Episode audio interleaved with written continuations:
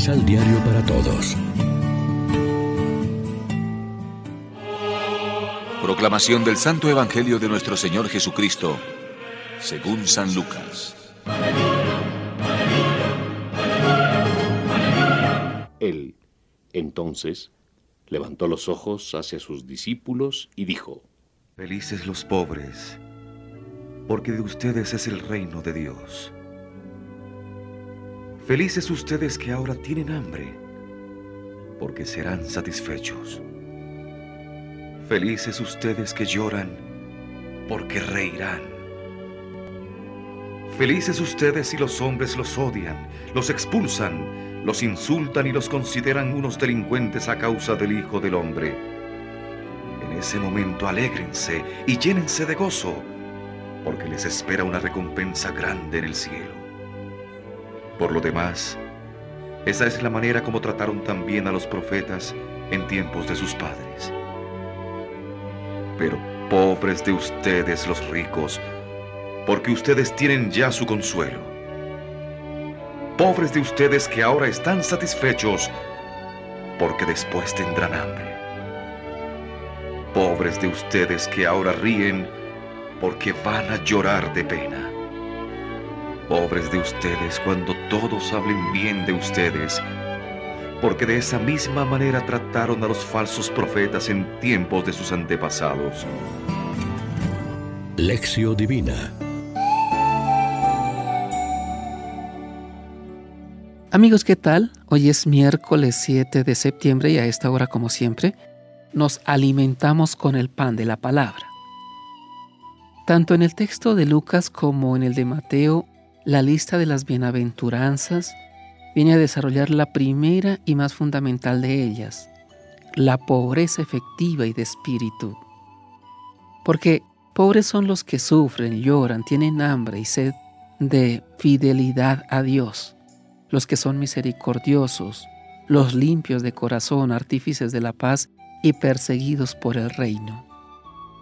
Con la proclamación de las bienaventuranzas, Jesús de Nazaret devolvió su dignidad a los pobres, a todos ellos.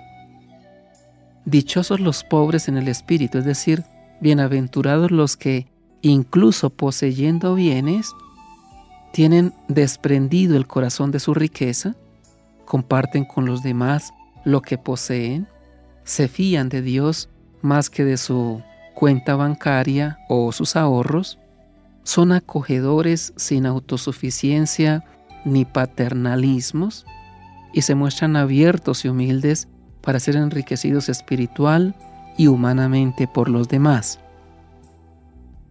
Quizás sea el testimonio de la pobreza lo que mejor entiende nuestro mundo actual, el compromiso real de los cristianos y de la comunidad eclesial con la pobreza efectiva y de espíritu, expresado en la opción personal y comunitaria por la liberación de los pobres en el amplio sentido de la palabra, pues pobreza es un concepto que engloba muchos aspectos, económico, social, cultural, espiritual, religioso, carencia de dignidad y derechos humanos, marginación, privación de libertades, negación de voz y voto, explotación, injusticia, opresión, enfermedad y muerte prematura.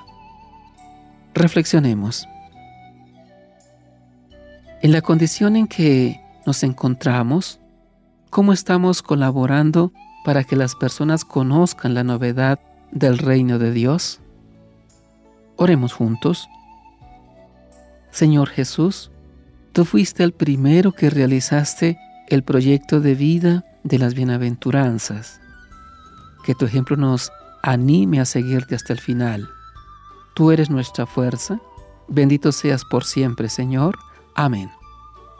María, Reina de los Apóstoles, ruega por nosotros.